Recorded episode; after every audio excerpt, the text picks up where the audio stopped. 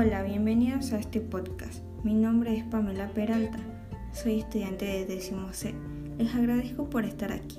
En este capítulo presentaré un tema muy importante en el área de física. El tema a tratar será representación de vectores en el plano cartesiano. La herramienta a usar será PET colorado.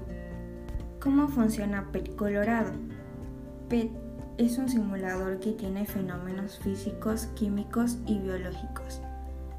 También puede ser usado en distintas ramas.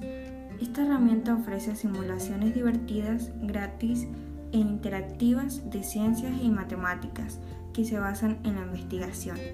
Al probar la simulación se puede garantizar un aprendizaje exitoso.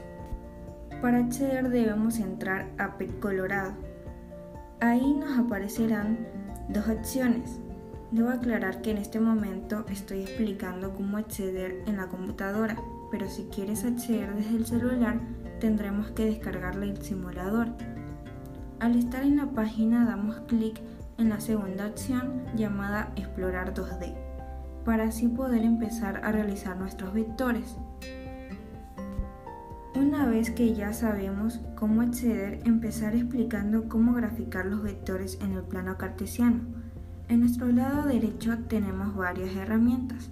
Podemos observar que nos dan tres vectores, el vector A, el B y el C. Una de las herramientas brindadas es el borrador. En caso de que se cometa algún error, no hay de qué preocuparse.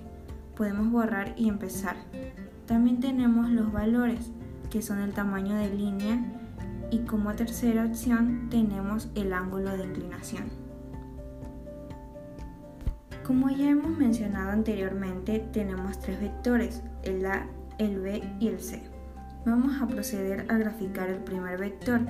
Primero le damos clic al vector, luego lo arrastramos con nuestro mouse al plano de trabajo. Por último soltamos el clic y ya tenemos nuestro vector listo.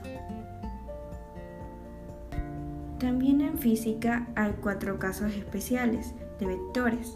Estos casos son muy sencillos y comunes, así que no hay de qué preocuparnos. Los cuatro casos especiales son cuando nuestro vector se ubica arriba, abajo, a la derecha o a la izquierda de nuestro plano exactamente.